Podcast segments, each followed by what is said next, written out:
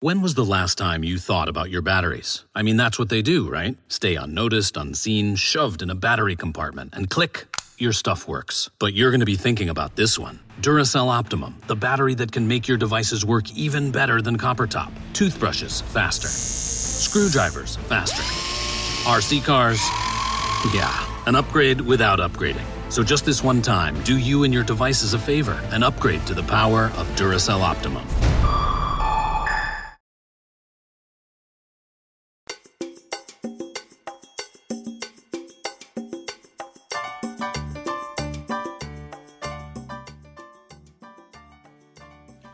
¿Qué tal? Bienvenidos mis queridos fritangueros. Buenos días, buenas tardes o buenas noches.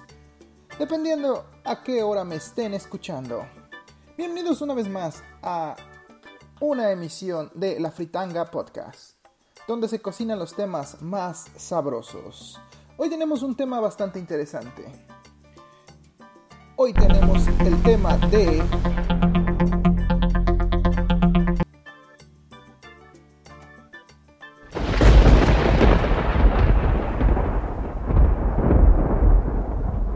el fin del mundo. Así es. Damas y caballeros, niños y niñas, o como ustedes lo prefieran. Si ustedes me están escuchando en este momento, quiere decir que sobrevivieron a el fin del mundo. Y no es la primera vez que nos enfrentamos en nuestro planeta. A lo largo de su historia, ha sido amenazado con su total extinción, o en este caso, simplemente la extinción de la raza humana. Cabe decir que hay muchísimas amenazas allá afuera, de las cuales no estamos conscientes, o bendita ignorancia. Pero de aquellas que se llegan a ser populares, tales como el meteorito que acaba de pasar cerca, entre comillas, de nuestro planeta, ha causado gran revuelo en las redes sociales. Y es algo que causa conmoción e incluso genera uno que otro divertido meme. Pero, ¿qué tan cierto fue la amenaza? ¿Qué tan latente estuvo ahí? Hoy quiero hablar de eso, de las amenazas del fin del mundo. Así es, como les mencionaba. Anteriormente se decía que el mundo se iba a terminar en el 2012, ¿recuerdan? Y pues no pasó nada. Supuestamente por unas profecías mayas. Pero no pasó absolutamente nada de lo prometido. O quizá sí terminó la humanidad, fue erradicada de la Tierra, la Tierra explotó en un millón de pedazos y ahora solo es una simulación artificial. Qué complicado, parece el plot de una película. Pero bueno, vamos a hablar del el tema principal.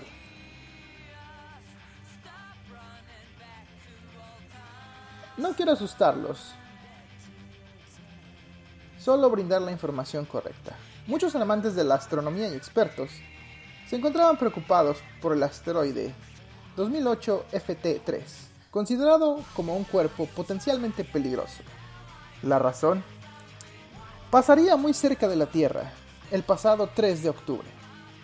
En términos reales, el asteroide, que tiene 340 metros de diámetro, pasaría 138 millones de kilómetros.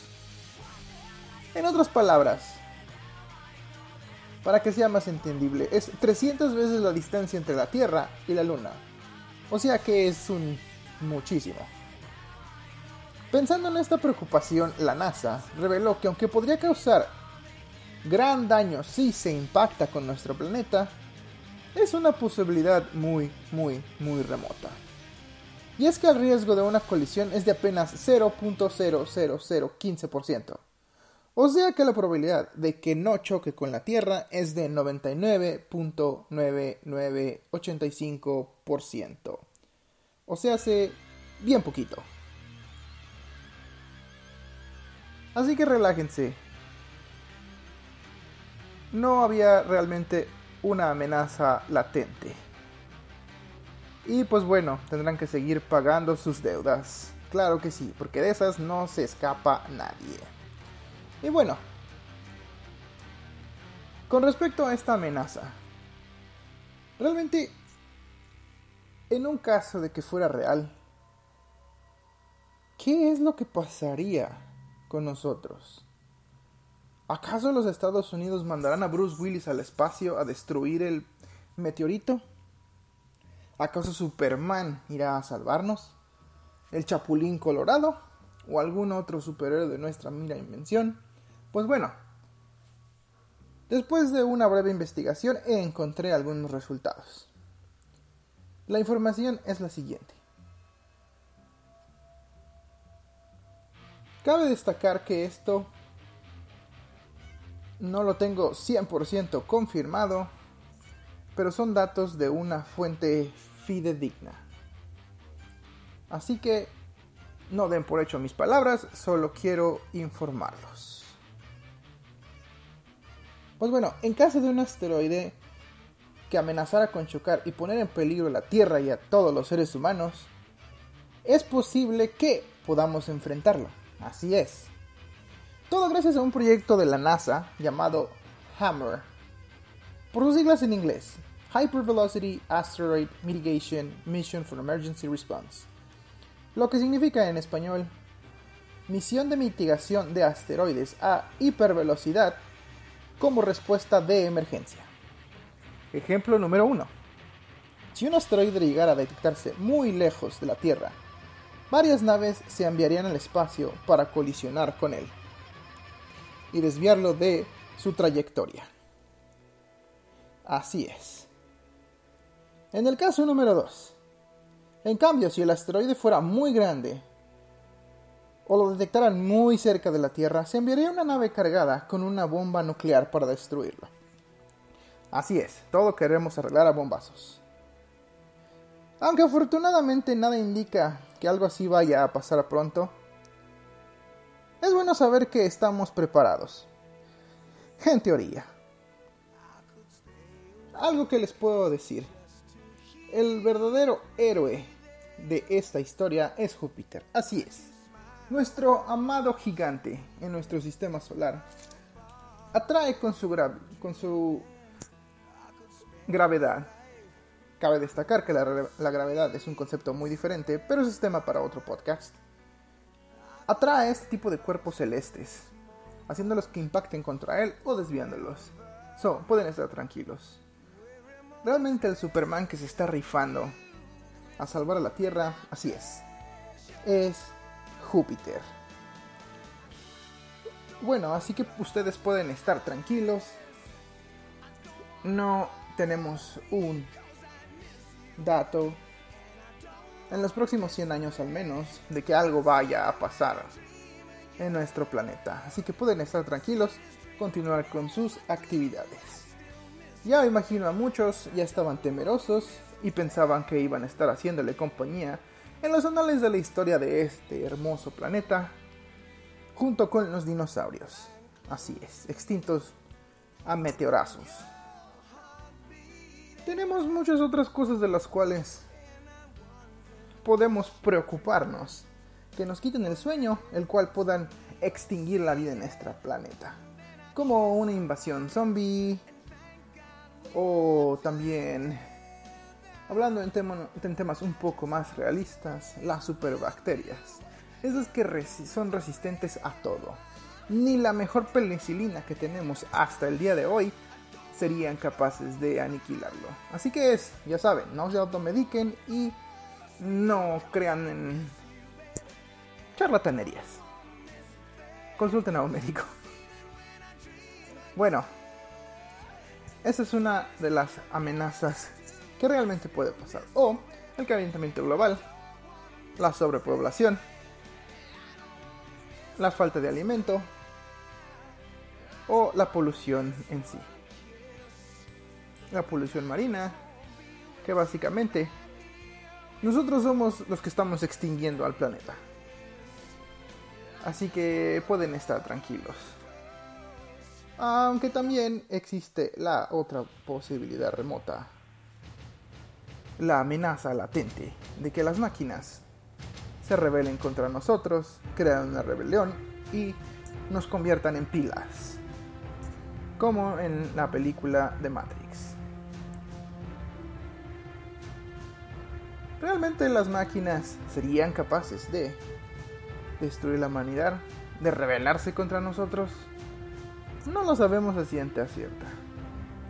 Y es que las máquinas hace tiempo comenzaron a entender frases simples en inglés, allá por los años 60. Más tarde aprendieron a traducir textos, más complejos a cientos de lenguajes. Filtrar nuestros correos electrónicos y reconocer texto escrito y a mano o ya son capaces de ganarnos a juegos de estrategia y lógica. Entender lo que decimos y actuar en consecuencia. Solo los humanos pueden entenderlo. O tal vez entre ellos también las máquinas se pueden entender. Deberíamos de estar temerosos de que algún día adquieran una conciencia, se den cuenta de lo nefastos que somos y nos consideren como el virus y el cáncer de este planeta y nos quieran aniquilar, aún no lo sabemos, estamos muy lejos de ellos. La ciencia y los expertos en el tema indican que no. Aunque hay computadoras, inteligencia artificial con el raciocinio de un niño de hasta 10 años, aún no se ha probado que sin la intervención humana las máquinas serían incapaces de rebelarse contra nosotros. Pueden dormir tranquilos. Skynet aún no se levanta. Recuerden lo que dije. Esto es sin la intervención humana. Espero que les haya gustado mucho el episodio del día de hoy. Recuerden que me pueden contactar a través de mis redes sociales si me quieren hacer algún comentario o sugerencia para un episodio en el futuro. También, o simplemente que les mande saludos. Me pueden contactar a través de Facebook en arroba la fritanga podcast. También me pueden dejar un correo electrónico en unchilangoexplorador arroba gmail.com. Síganme en Twitter a través de arroba unchilangoexplora. Recuerden que voy a estar activo en mis redes sociales, ahí pueden buscar episodios futuros. No olviden suscribirse o recomendarlo a alguien que le pueda gustar, a un familiar o a un amigo. También recuerden que me pueden escuchar a través de muchas plataformas, tales como Spotify, a través de iTunes Podcast, a través de iHeartRadio, o en mi plataforma principal que es Spreaker. Yo soy el chingón explorador, esto fue La Fritanga Podcast y nos vemos muy pronto. Hasta la próxima.